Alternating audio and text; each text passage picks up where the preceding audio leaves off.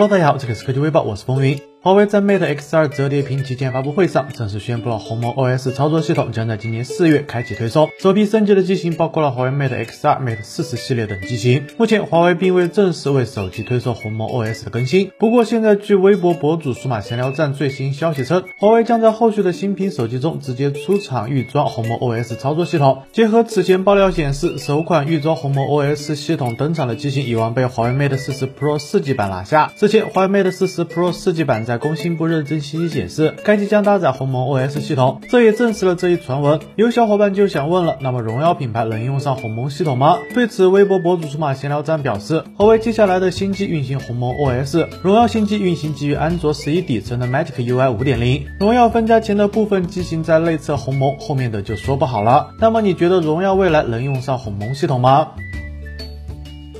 先由百度官宣进军汽车整车制造行业，随后小米雷军也表示压上个人的所有声誉，为造车拼尽全力。此外，三六零也官宣通过投资哪吒汽车将切入整车制造行业。另外，还有华为的帮助车企造好车。可以说，国内的互联网巨头公司都企图在汽车行业大干一番。现在，据媒体报道，OPPO 集团也已经在筹备造车事项了。OPPO 和小米一样，OPPO 造车计划由创始人陈明勇发起。目前，陈明勇已经在产业链资源和人才方。方面摸底调研。据介绍，陈明勇已经会见宁德时代中国乘用车事业部的总裁，自动驾驶座舱方面人选也开始招募。据了解，OPPO 披露的截止到二零二一年三月三十一日专利情况显示，OPPO 全球申请专利数量超过了六万一千件，其中发明专利申请数量超过了五万四千件，占比达百分之八十九。针对 OPPO 正筹备造车的传闻，OPPO 官方回应称，公司在车机互联网方面一直都有布局，包括把闪充生态扩展到汽车领域。希望能做到充电五分钟，行驶两百里。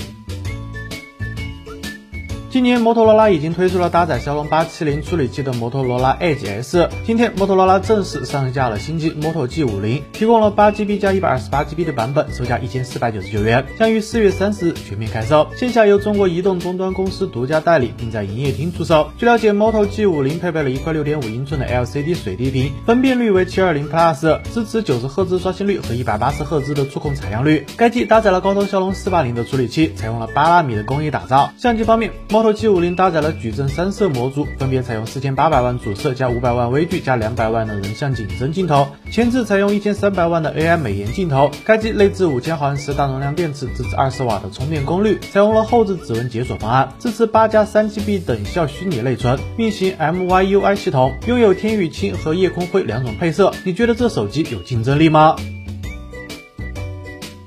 苹果在去年正式推出了 iPhone SE 二代机型，该机搭载了 A 十三处理器，性能极其强悍，但该机因屏幕尺寸太小和续航拉胯，导致其销量并不火爆。此前消息，苹果没有放弃 iPhone SE 机型，并将会在明年推出全新的迭代产品，暂定名为 iPhone SE 2022。现在有国外网友根据爆料消息绘制了一份该机的高清渲染图，根据图片显示，iPhone SE 2022将首次采用全面屏的设计，前置摄像头升级为居中打孔方案。不过由于刘海屏取消，iPhone SE 2022将失去 Face ID 面容识别认证，转而采用了侧边指纹识别电源按键。该机的背部相机模组采用单色加闪光灯的设计。有消息称，iPhone SE 2022的核心将依旧搭载 A 十三处理器，提供 4GB 的内存，同时拥有 64GB、128GB 和 256GB 三种存储规格可选。机身提供了黑色、蓝色、绿色和紫色四种配色可选。如果真是这样的设计，你会喜欢吗？